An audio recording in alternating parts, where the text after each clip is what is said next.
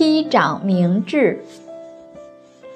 五代的时候，国州司户王宁去世后，他的妻子李氏领着儿子，护持着丈夫的灵柩回家。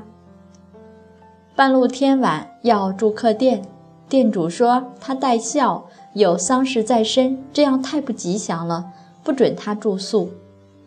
他再三恳求店主，最后店主也烦了，就直接拉着他的手把他给揪出去了。宁妻李氏流着泪，伤心地说：“天哪，我已经不幸没有了丈夫，现在我的手就可以被男子随便拉，这真是很羞辱的一件事。”当时拿起刀就把自己的手掌切断。地方官马上知道了此事，于是奏请了朝廷，请求金表李氏的异行列行。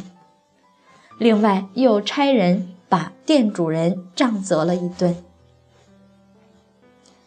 只要有德行，这些官员总会在适当的时候就站出来。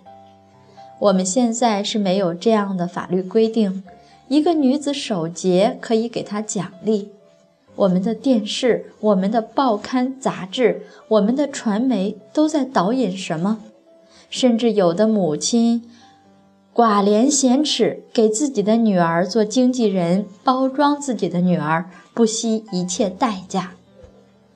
太可悲了！跟古人相比，我们是多么的羞愧。这些故事离我们的生活比较远。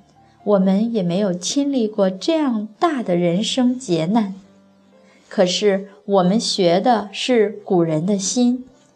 我们虽然没遇到那么多的大事儿，但是小事儿咱都守不住，其他的我们又能做到多少呢？丈夫对我们稍微不好一点，就赶紧动歪念头，再这样咱不过了。或者没事儿了，还会偷偷问孩子，悄悄问女儿：“我跟你爸离婚了，你跟谁？”这是对孩子心灵的折磨，都是因为我们不明理，不说真得了，连真心真念都没有了。